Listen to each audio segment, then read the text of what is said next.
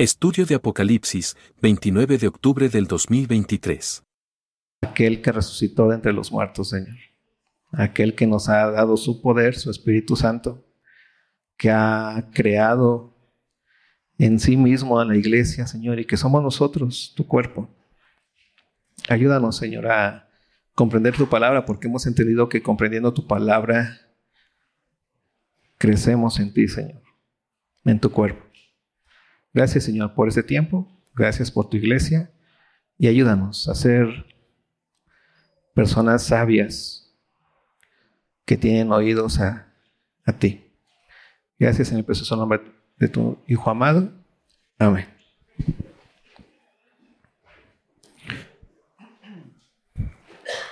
Apocalipsis. Apocalipsis capítulo 6.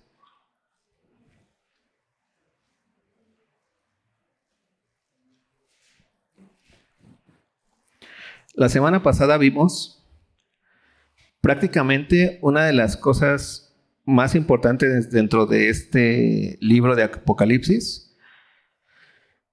Y lo voy a repetir rápido prácticamente es, hemos entendido que el libro de Apocalipsis significa revelación. Es la revelación que Dios le dio a Cristo para que Cristo nos las diera a nosotros, a su iglesia. ¿De qué trata esa revelación? Esa revelación trata de los últimos tiempos. Esos últimos tiempos, ¿cuáles son? Exactamente, el último tiempo, los últimos tiempos o los tiempos finales son desde que Cristo eh, ascendió, murió, resucitó y entonces ascendió al Padre. ¿Y cuándo van a culminar esos últimos tiempos? Cuando Cristo venga. ¿Sí? En todo ese último tiempo existe algo que se llama presente y es la era en donde la iglesia se encuentra. Y eso es algo muy importante que necesitamos tener bien claro nosotros como iglesia si queremos entender el Apocalipsis y no terminar todo desproporcionado hablando de cosas que no tienen que ver con la realidad. El Apocalipsis tiene que ver, o la revelación que Cristo nos está dando, tiene que ver con lo que vivimos o lo que la iglesia vive en el presente y los porqués eh, y, y lo que la iglesia va a estar viviendo todo este tiempo. O sea, ¿alguna vez, alguna vez escuchaste esa, esa frase que salió en un video en donde, si ya sabes cómo soy, ¿te la sabes esa? Cuando tú escuchaste eso, aparte de darte gracia, ¿Qué es lo que te vino a la cabeza? ¿Qué pensaste? ¿Por qué? Porque ya sabes cómo soy. O sea, estamos hablando de que en pocas palabras el saber cómo eres ya te dice lo que va a pasar en el futuro. ¿No? O sea, tú tuviste la culpa porque ya sabes lo que iba yo a hacer. O sea, no es que seas vidente, ni que seas super profeta, ni nada, pero si ya sabes cómo soy, ¿para qué me invitas? Porque yo soy así ahorita y voy a ser así mañana, y voy a ser así pasado mañana, y aunque pase un año, ya sabes cómo soy. ¿Para qué me invitas? Sí, esa frase es muy apocalíptica. ¿Por qué? Y eso es lo que quiero que te quede muy claro. Porque lo que nos está revelando el Apocalipsis es lo que hay bajo el sol. Y eso va a seguir ocurriendo una y otra vez, y una y otra vez, y una y otra vez. ¿Hasta cuándo? Hasta que Cristo venga. ¿Sí? No es una cuestión histórica progresiva en donde, ay, parece que ya hay más guerras, ya está Cristo en el momento. Sí, no. Y aunque hay mucha paz, también Cristo está cerca. ¿Se me explicó? No es una cuestión progresiva de cada vez es que Israel y tú, infinidad de veces te lo vas a encontrar. Israel ahí metido en esas ondas y todo mundo sale, ya estamos en el... Eso, estamos en el último tiempo desde que Cristo ascendió. Por eso Pablo, que tiene muchísimos años muerto, cuando escribe su carta en Tesalonicenses, dice, a la final trompeta va a venir Cristo y los que hayan muerto en Cristo, ¿qué dice? Resucitarán primero y después dice, y los que hemos quedado vivos, los que seguimos vivos, ¿qué dice? Seremos tomados, ¿no? Pero eso que está diciendo, que Pablo entendía perfectamente que ya estaba en el último tiempo porque él estaba viviendo. Y no, pienses que Pablo se creía inmortal, sino que sabía que estaba cercano el tiempo porque entendía perfectamente la cercanía de que Cristo viene porque entendía que ya estos son los últimos tiempos. Así que esto no es un tema de ir progresivamente cada vez peor y ve y más guerras y más pestes y más inundaciones y más no sé qué y más, más, más, más, más, más, más, significa que ya Cristo está a la vuelta de la esquina. Eso significa Cristo está a la vuelta de la esquina, aunque no haya pestes, aunque no haya guerras, aunque no haya... ¿Por qué? Porque Cristo viene por su iglesia, porque Él lo dijo. ¿Sí? Lo que se quiero que se entienda es que lo que vimos en el capítulo 6 con la apertura de esos seis sellos generales. Vamos a ver hoy el, no, hoy no vemos el séptimo sello, pero con la apertura de estos primeros seis sellos generales, estamos viendo y nos está llevando a poder comprender cómo es el último tiempo desde que Cristo ascendió hasta cuándo? Hasta que Cristo venga. ¿Cómo es la temporalidad? Y es una temporalidad circular y no vas a encontrar otra cosa más que estos tres personajes que vimos en el capítulo 6. ¿Te acuerdas? el primer personaje que se enredó con los caballos y los jinetes, que es básicamente los hijos de desobediencia. ¿Sí te acuerdas que lo platicamos? Que tenían características completas, ¿no? Que los hijos de desobediencia son primer caballo blanco, ¿no? Saliendo venciendo y para vencer, se le dio una corona para hacer para dominio, se le dio un arco y eso que vimos, que es esto que hay en las entrañas del ser humano por superar siempre, por la superación. Son las entrañas del ser humano en tanto que piensa que sabe más que Dios. ¿Sí te das cuenta de eso? El obstáculo que haya, ¿qué va a ocurrir? Lo superamos. Si Dios dijo no comas de ese árbol, ¿Qué va a ocurrir? Es un obstáculo. ¿Nosotros qué hacemos? Vamos saliendo venciendo y para vencer. ¿Y qué vamos a hacer? Lo superamos. Ese, ahí se encuentra la esencia del pecado. Pensar que sabemos que más que Dios. Y nosotros, ¿cuándo pensamos que sabemos más que Dios? Cuando Dios nos pone un, una palabra que es límite para nosotros. Y una palabra que se tiene que obedecer. ¿Por qué? Porque Dios es Dios, nada más. ya lo vimos con la esencia del pecado. Y ahí se encuentra ese caballo blanco que parece que es bueno y en la sociedad en la que hoy vivimos, que está tomada por los hijos de desobediencia, eso es algo que, que es su corona, es su dominio. Y por eso les he dicho muchas veces, la sociedad por eso aplaude a aquel que sale de la pobreza y termina en dónde? En la riqueza. ¿Por qué? Porque superó todo. ¡Wow! qué ejemplo de vida hay. ¿Te das cuenta? Pero ¿qué hay en, ese movimiento de superación? Se comienza, a, convertir el caballo blanco en caballo qué? Bermejo. ¿Y qué, hay en, en, la cuestión del caballo bermejo? ¿Te acuerdas qué es? Quitó la paz. ¿Y vino qué? La guerra. Y en la superación en el salir venciendo y para vencer está en juego quién tiene la razón. ¿Sí? Y entonces el que se supera, pues yo voy a superar aunque... ¿Por qué? Porque para mí lo más importante es que mis hijos no pasen hambre, aunque termine divorciado. El caso es tener dinero para qué? Para que no pasen hambre. Y ahí está el caballo bermejo que quita la paz y comienza qué? La guerra, porque para poder ser un vencedor tiene, que haber un, un vencido.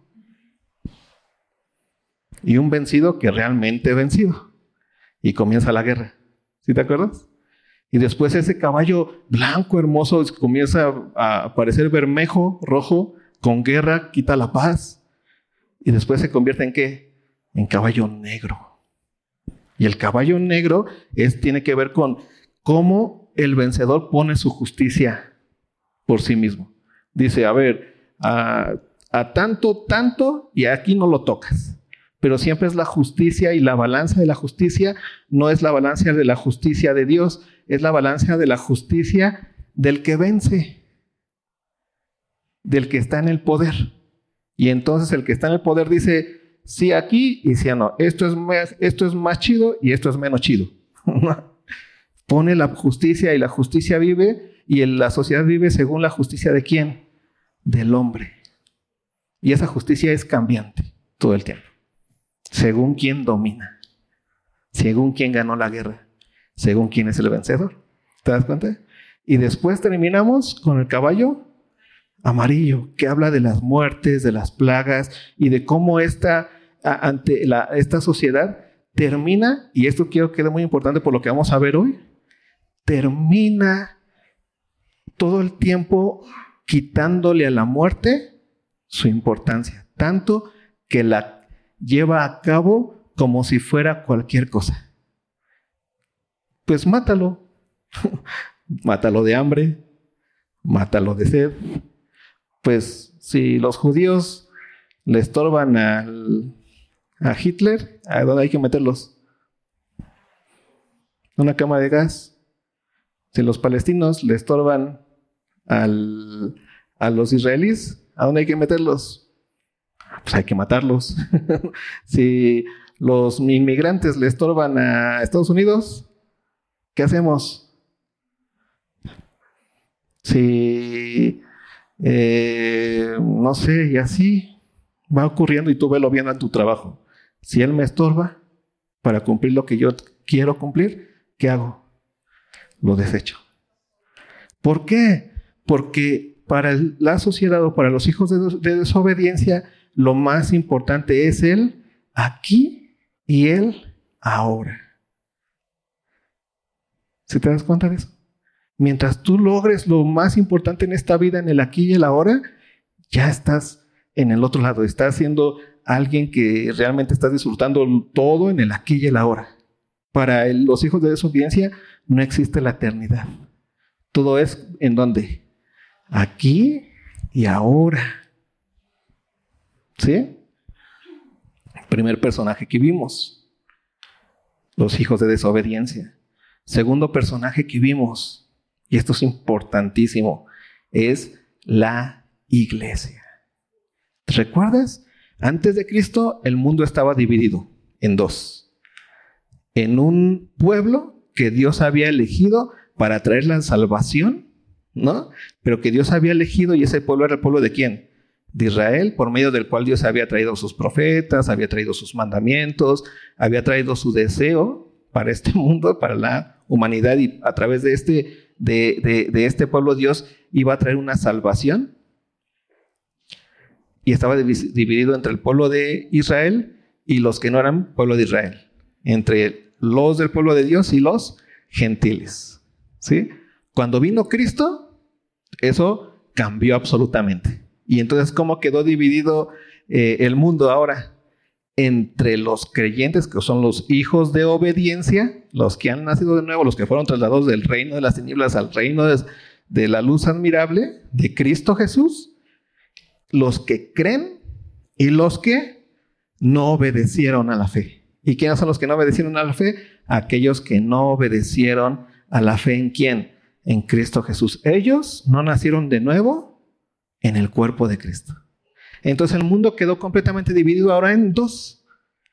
Hijos de desobediencia, con esas características, con estas entrañas que tienen que ya vimos en, en los caballos, y los hijos de obediencia. ¿Y esos hijos de obediencia quiénes son? La iglesia. ¿Y cuál es la característica principal de, la, de los hijos de obediencia? Que en tanto que son el cuerpo de Cristo, se parecen a quién? A Cristo. Y Cristo lo dijo, si, si a mí me despreciaron, ¿a ustedes qué les van a hacer? Los van a despreciar. Si yo aquí fui alguien que no tuvo eh, ni siquiera en dónde recostar su cabeza, ustedes no esperen más.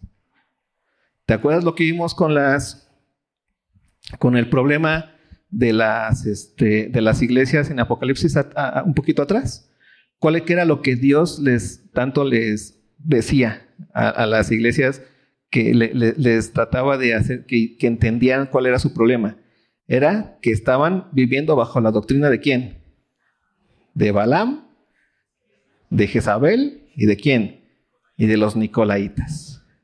Que pensaban que la iglesia puede que servir a dos señores. Puede ser eh, fiel con los hijos de desobediencia y también puede ser fiel con quién? Con su Señor Dios. ¿Y qué les dijo? No es así. Y a la última iglesia fue muy duro y muy fuerte. Le dijo, tú que te crees rica, que te crees eh, poderosa, que te crees muy bonita, no te has dado cuenta que eres pobre, eres desventurada y estás desnuda. No te das cuenta y eso pasa, no te das cuenta. ¿Por qué? Porque comienzas a caminar según el concepto de los hijos de desobediencia. hay que superar. Hay que luchar. Hay que matar. No, pues no pasa nada. Ni modo.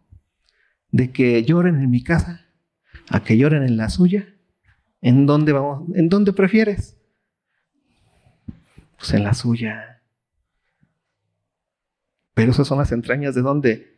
Del hijo, del, del, del, personaje que nos está diciendo aquí el Apocalipsis, del hijo de desobediencia. Pero vienen las entrañas ahora de los hijos de obediencia, que tiene que ver con el, con el quinto sello, versículo 9. Cuando abrió el quinto sello, Vi bajo del altar las almas de los que habían sido muertos por causa de la palabra de Dios y por el testimonio que tenían, y clamaban a gran, a gran voz diciendo, ¿hasta cuándo, Señor Santo y verdadero, no juzgas y vengas nuestra sangre en los que moran en la tierra? Y se les dieron vestiduras blancas, y se les dijo que descansasen todo, todavía un poco de tiempo, hasta que se completara el número de sus consiervos y sus hermanos, que también habían de ser muertos como ellos. Y esto es la iglesia. Porque la iglesia, cada vez que tú dejas de servir al mundo, el mundo te lo cobra. O a los hijos de desobediencia, el rey de los hijos de desobediencia te lo cobra. ¿Te acuerdas de la iglesia de Esmirna? ¿Era qué? Pobre. A ella no se le recriminó nada. Pero ¿qué le dijo Dios? Pero tú eres qué? Rica. ¿Te acuerdas de la iglesia de Filadelfia? Eres débil, no se le recriminó nada. Pero ¿qué, ¿cómo la veía Dios? Fuerte, como Cristo. ¿No?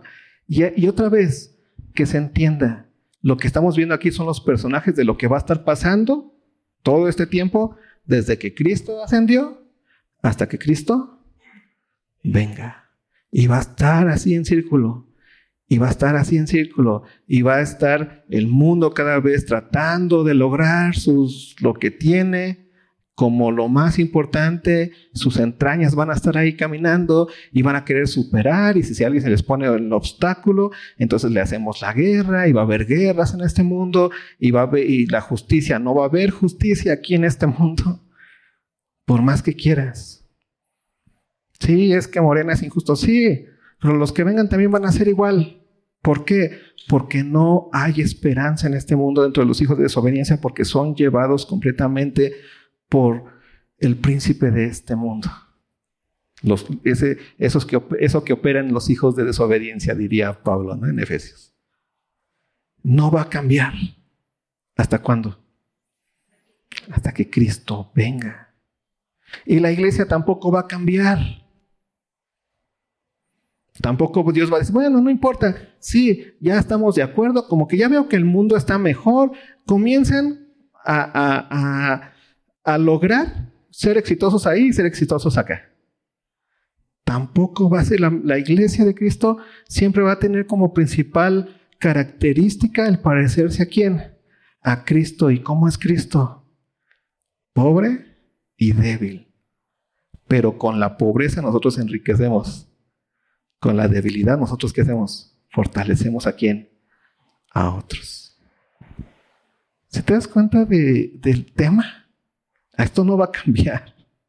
Y no se trata de que haya un buen gobierno para que la iglesia deje de quiera, esté mejor. No, la iglesia se parece a Cristo, tiene un objetivo, tiene una forma. Y así va a ser. ¿Hasta cuándo? Hasta que Cristo venga. ¿Sí? Primero, primer personaje, hijos de desobediencia. Segundo personaje, la iglesia. Tercer personaje, la creación. Ve lo que dice. Versículo 12. Miré cuando abrió el, sexto sello, y aquí hubo un gran terremoto, y el sol se puso negro como tela de silicio, y la luna se volvió toda como sangre, y las estrellas del cielo cayeron sobre la tierra, como la higuera deja caer sus higos cuando es sacudida por un fuerte viento, y el cielo se desvaneció como un pergamino que se enrolla, y todo monte y toda isla se removió de su lugar. ¿A cuánto les gusta la naturaleza? ¿Cuántos han visto fotos así del atardecer o del anochecer y dices, wow, belleza? Y hasta sientes aquí bonito. Dices, wow, qué hermoso. ¿Qué te causa? ¿Qué te causa cuando vas a la naturaleza? A ver, cuéntame. Asombro. ¿Qué más? Paz. ¿Qué más? gratitud, ¿qué más? ¿Ah? Reconocer quién fue el que hizo todo eso, ¿qué más? ¿Nada más? ¿No, han, no se han asombrado así con una montañita? ¿no? ¿Qué sienten? Disfrute. ¿Qué más? ¿Les gusta el mar? bueno, cuando no haya huracán, noticia. ¿Les gusta el mar? Bueno, bueno tenemos aquí amargados. Ah, que no le gusta el mar. a mí tampoco tanto. Pero el punto es, la naturaleza nos da un cierto sentido de primer lugar, protección, y segundo lugar, y esto a veces no nos damos cuenta, pero es muy, muy de nosotros, de seguridad eterna. ¿Por qué? ¿Sabes por qué? Porque parece que un árbol dura más que el ser humano. ¿Sí te ha pasado eso? ¿Sí lo has visto? Tú ves un monte y dices, ¿cuántos años tiene? No, pues que tres mil años. Dices, no, pues yo apenas tengo 39 y ya me estoy sintiendo así ya. ¿no? Y ese, ese monte tiene, uf, nos da un sentido de seguridad impresionante, pero seguridad en el sentido de qué? De eternidad. Y ojo, ¿por qué? Recuerdas que estamos viendo estos tres personajes bajo el sol en el último tiempo. Personajes humanos son quienes? hijos de desobediencia y quiénes más? Los hijos de, de obediencia la iglesia y los que no son iglesia. ¿Sí? Y después tenemos esos dos que están en dónde? En la creación, que están en un lugar que Dios creó, que Dios hizo. A ambos, así como a ti, que, con, que eres hijo de Dios, igual te asombra la naturaleza también a los que no son hijos de Dios. ¿Qué hace? Le asombra la naturaleza. ¿No? Y también así como a ti te da una seguridad el arbolito al otro, también ¿qué hace? Le da una seguridad el arbolito. Así como cuando tú vas caminando y miras que no, o sea, que estás caminando en, en lo que Dios creó, ¿no? Materia prima, creada por Dios. O sea, al otro también le da una seguridad impresionante. Pero la diferencia y aquí está, tómalo y te, voy a dejar la clave de interpretación de Apocalipsis para que vayas viendo de qué trata Apocalipsis. La diferencia es una, que Dios en el Apocalipsis nos está mostrando para que podamos entender perfectamente que tú, iglesia, eres eterno y que este mundo es completamente finito temporal. Eso es importantísimo. Yo sé que ya tú lo sabes desde la primaria, ¿no? Pero, ¿sabes qué? La sociedad vive al revés. Piensa que el ser humano es finito y que lo demás es completamente qué? Eterno. Nunca se va a acabar. Siempre va a estar ahí. ¿Y eso qué hace sentido? ¿Qué, qué hace verle al ser humano? Que Dios es quién? La naturaleza. Porque la naturaleza es eterna. Dios es eterno. ¿Sí te das cuenta de eso? Pero nosotros no lo entendemos así. Nosotros entendemos que la naturaleza es que algo creado por Dios, que Dios es eterno y por lo que Cristo hizo en este mundo, por su muerte y su resurrección, lo que nosotros hacemos en este mundo son cosas para la eternidad este mundo se va a acabar. Cuando tú entiendes que este mundo se va a acabar, te vives sin seguridad. Como a veces me cuesta trabajo hacerlo, hacer, tratar de hacerlo más clarito, entonces usar ejemplos, pero ¿qué sentías en la pandemia? ¿Qué sentías cuando hubo pandemia? La naturaleza, ¿contra quién? Contra ti. Y era algo que no veías, pero sabías que estaba el monstruo en donde? En todos lados, pero la naturaleza era contra quién? Contra ti. No era mi seguridad, era eso, eso eterno, eso divino que me está, me, me está amenazando. Parece que eso despertó por todas las cosas que hemos hecho, la globalización y el... ¿Qué se llama? Se me fue la, palabra esta que usan los de Greenpeace. Pero todo lo que hacemos, entonces ya surgió efecto y entonces ya nos está amenazando la naturaleza. Pero la naturaleza, y luego lo que vamos a ver aquí con esta parte, la naturaleza tiene un tiempo contado también. ¿Sí? Vamos ahora a Romanos, capítulo 8.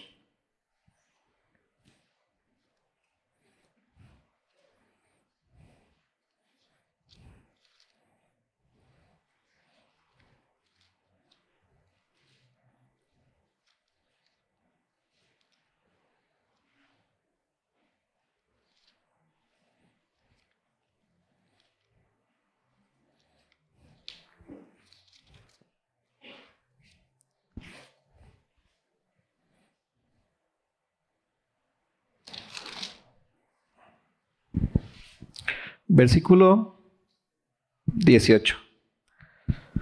Dice Pablo, pues tengo por cierto que las aflicciones del tiempo presente no son comparables con la gloria venidera que en nosotros ha de manifestarse. Está hablando de la venida de Cristo, cuando la iglesia se manifieste, viva eternamente.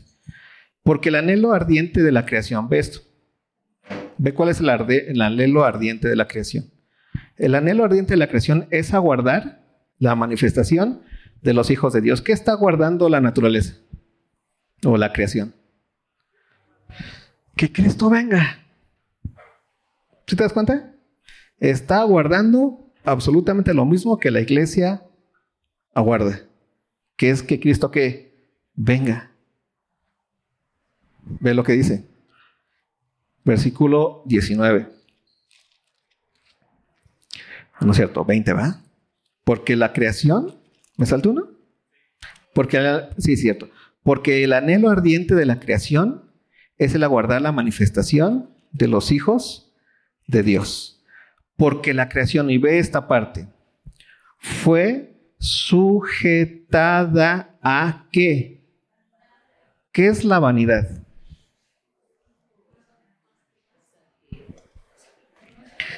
Algo que no tiene que no tiene consistencia dentro, que no tiene sentido. ¿Sí te ha pasado eso? ¿Has sentido la vanidad en algo? Te dijeron, si trabajas 20 horas, te voy a dar un Mercedes-Benz. Entonces trabajaste 20 horas y llegas por tu Mercedes-Benz y entonces te regalan un carrito así chiquito. Es Mercedes-Benz. Y tú te imaginaste acá un Mercedes-Benz y ¿qué sientes? Que tu esfuerzo es en qué? En vano. Y que dices, ay, qué tonto. ¿No te pasa eso? ¿Has hecho cosas en vano? Ese es el sentimiento de la creación. La creación fue sujeta a qué? A vanidad. Y ve lo que dice, no por causa, no por su propia voluntad, sino por causa del que la sujetó en esperanza. ¿Quién es el que la sujetó en esperanza? O sea, la vanidad de, este, la creación está dentro de este momento temporal. Es vana la creación ahí porque su realidad, su hermosura, lo que realmente es y vale y tiene sentido para la creación, va a venir cuando? Cuando Cristo venga. Va a haber cielos nuevos y tierra que nueva. Así como nosotros vamos a tener un cuerpo nuevo. ¿Sí? Hasta allá tiene sentido la vida. Tú vives hoy para la eternidad, en esta temporalidad. Pero lo que existe en este mundo y en este momento está completamente sujeto a qué? A vanidad. Ve lo que sigue diciendo. Porque también la creación misma, ve esto, porque también la creación misma será libertada de la esclavitud de corrupción a la libertad gloriosa de los hijos de Dios. ¿Cuándo va a ser el fin de este mundo? Cuando Cristo venga.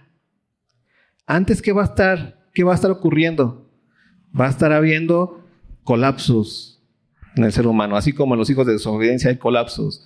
Y en, el, y en la naturaleza también va a haber que colapsos de la naturaleza, va a haber tsunamis, va a haber terremotos, va a haber situaciones complejas, pero todas esas situaciones complejas son porque Dios ha preparado, ¿no? Ha sujetado en esperanza a quién? A la naturaleza. ¿Hasta cuándo se va a acabar todo eso? Hasta que estemos en dónde? Allá. Es eternidad. La iglesia es importante que piense en eternidad. ¿Por qué? Porque lo que está tratando de quitarnos el Apocalipsis es la temporalidad que tenemos bien clavada en la mente y en el corazón. Pensamos que todo es aquí y es ahora. Pensamos que nuestra sanidad es para aquí y es para ahora. ¿No? Pensamos que nuestra felicidad es para dónde? Para aquí y para ahora. Pero todo eso está sujeto a corrupción completa. Por eso en el capítulo 6 de Apocalipsis, en este sexto sello, vemos cómo la creación, vemos cómo la creación parece que se descontrola, ¿no? O sea, vemos eh, cómo hay un terremoto, cómo el sol se pone negro. O sea, es lo más ¿Has visto un eclipse? Y ni siquiera ahí el sol está negro, está la luna lo está tapando. Pero aquí el sol se pone negro, el sol es negro. ¿No? Imagínate, eso es como lo contrario. el, sol se pone negro, eh, la luna se vuelve toda como sangre, o sea, toda roja. Las estrellas, mira, imagino como la idea es como toda roja y aparte sin forma, como escurrida. ¿No? O sea, como que todo eso que nos da seguridad porque ahí está hace todos los años que tenga, está completamente que cayéndose, está completamente destruyéndose. Y ve lo que sigue diciendo. Y las estrellas del cielo cayeron sobre la tierra, como la ira deja caer sus higos, y el cielo se desvaneció como un pergamino. ¿Te imaginas esto? Que se enrolla Pero ¿cuál es el tema? Aquí no es que vas a ver cómo se desvanece el cielo. No, no. Lo que nos está tratando de hacer entender es que la naturaleza o la creación no tiene eternidad como la vemos ahorita. Está sujeta a qué? A vanidad. Y por más que tú pongas tu esperanza en tu casita, hecha por con los mejores materias primas, que pongas la esperanza en tu juguito de naranja, hecha con naranjas. pongas esperanza en tu corte de carne que te vas a comer es completamente inseguro. Es algo que está destinado a qué? Al fin. Y así va a pasar todo el tiempo. Ve lo que sigue diciendo. Versículo 15. Y ve esta parte. Y los reyes de la tierra, y los grandes, los ricos, los capitanes, los poderosos, y todo siervo y todo libre, ¿qué dice? se escondieron en las cuevas y entre las peñas de los montes. Y decían a los montes y a las peñas, caed sobre nosotros y escondednos del rostro de aquel que está sentado sobre el trono y de la ira del cordero, porque el gran día de su ira ha llegado y quién podrá sostenerse en pie. Entonces tenemos ahí todo el asunto, ¿no? Está pasando. ¿Cuándo va a terminar los últimos tiempos? Hasta que Cristo venga. Cuando Cristo venga, todo ser humano se va a dar cuenta de que ya viene el juicio. Pero los que no le conocen, ¿a dónde van a buscar su seguridad? En el lugar más inseguro. Lo acabamos de ver tiempos atrás. Muy bueno, versículos atrás. La naturaleza es el lugar más inseguro. ¿Y a, quién le gritan? Peñas. ¿no? Le, dicen eh, peñas, montes, ¿en dónde se esconden? En las cuevas. ¿A dónde? Eh, porque ¿dónde tienen puesta su seguridad? En que piensan que esto nunca se acaba. Y entonces ven que se está acabando y todavía le dicen, no, escóndenos, ¿no? Pero se dan cuenta de la justicia de Dios y se dan cuenta de una cosa. ¿Quién se puede mantener en pie frente al Cordero. Y ya no nos va a dar tiempo. Pero el capítulo 7 es la respuesta. ¿Y quién es el único que se puede mantener frente al Cordero? En el capítulo 7 nos va a hablar de quién? De la iglesia. Y la iglesia tiene completamente su, su seguridad en dónde? En Cristo Jesús. Aunque el cielo tiemble, ¿no? aunque las aguas se agiten. ¿En dónde está nuestra seguridad? En Cristo. Pero ¿qué seguridad? La seguridad de que estaremos con Él. Que no va a venir para nosotros para juicio, sino va a venir para nosotros para qué? Para tomarnos para quién? Para Él. ¿Seguridad en qué sentido? En que si tiembla no te va a pasar nunca nada. No. Seguridad en que tú vas a estar en donde eternamente con quién? Con Él. Cuando hay terremotos, o sea, ustedes lo saben, hay iglesias en Acapulco, ¿no? A ellas les, les apareció una burbuja celestial para que no les pasara nada ni en sus cosas, ni en su iglesia, ni en nada. ¿Les apareció eso? No. ¿Qué están pasando ellos? También una situación complicada, pero ellos tienen que esperanza. ¿Te das cuenta de la diferencia? Esta naturaleza está cayendo completamente o está en corrupción, en vanidad. Y hay enfermedades difíciles muchas veces. Y hay cristianos que también padecen esas enfermedades, ¿sí o no? Pero el cristiano no pide seguridad en dónde? En la naturaleza, en la creación. ¿En dónde pide en dónde encuentra su seguridad? En lo que es en quién? En Cristo Jesús. Por eso el cristiano no vive en el aquí y el ahora. Sí le duele. No vive en el aquí y el ahora. ¿En dónde vive? En Cristo Jesús, que es la esperanza viva. Y por eso la iglesia es ese lugar en donde vimos como en el, en el quinto sello eh, les decía, ¿hasta cuándo, Señor? Y entonces, ¿qué, dijo, ¿qué les dijeron? ¿Se les dio ropa blanca? Dijo, tranquilos, ustedes descansen. Ustedes van a estar bien. Tenemos nosotros realmente una esperanza viva. ¿Sí?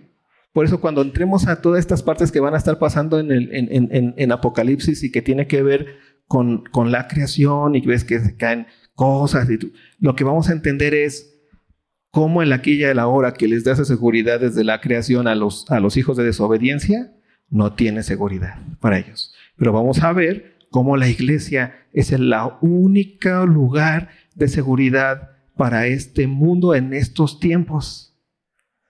Por eso Dios nos mandó a nosotros ser sal y ser luz en este mundo. ¿Se te das cuenta por qué la iglesia es sal? Un mundo que se está cayendo a pedazos, pero aquí estamos.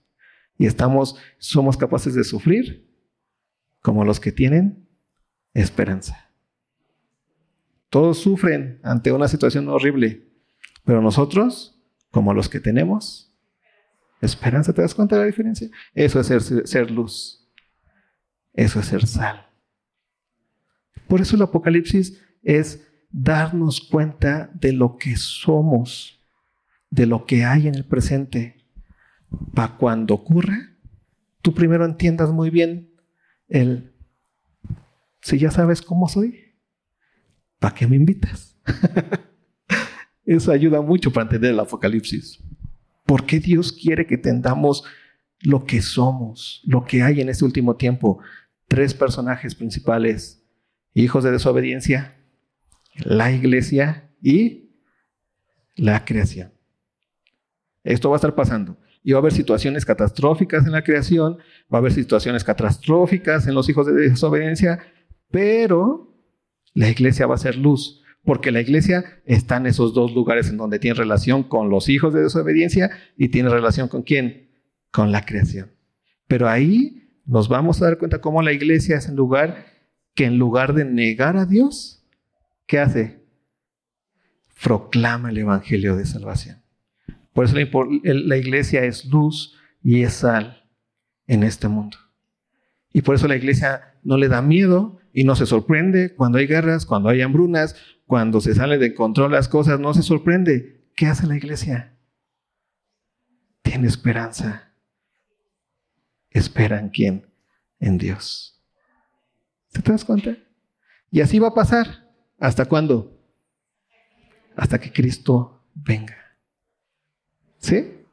Y cada vez se pone más y más fuerte. Y lo que nosotros vamos a estar viendo a partir del capítulo 7 es un poquito más profundo ¿Quién es la iglesia? El capítulo 7 lo vamos a ver. Después vamos a ir viendo cómo es la podredumbre de los hijos de desobediencia. ¿Para qué? Para que la iglesia pueda entender la bendición que es dejar a un lado los sueños de los hijos de desobediencia y ceñirte a la imagen de Cristo. Aunque para el mundo o en el mundo nos veamos como Cristo se vio, ¿Cómo se vio Cristo? Desechable, desechado. Es el mejor lugar en donde a, quien podamos nosotros imitar, porque todas sus cosas se van a quedar, pero nosotros en Cristo vamos a qué? A estar eternamente con Él. Esa es nuestra realidad. ¿Sí?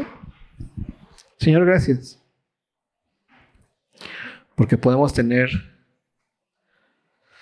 esperanza en ti, Señor. Sabemos que hay situaciones difíciles en nuestra vida. Vivimos en sociedades que están bajo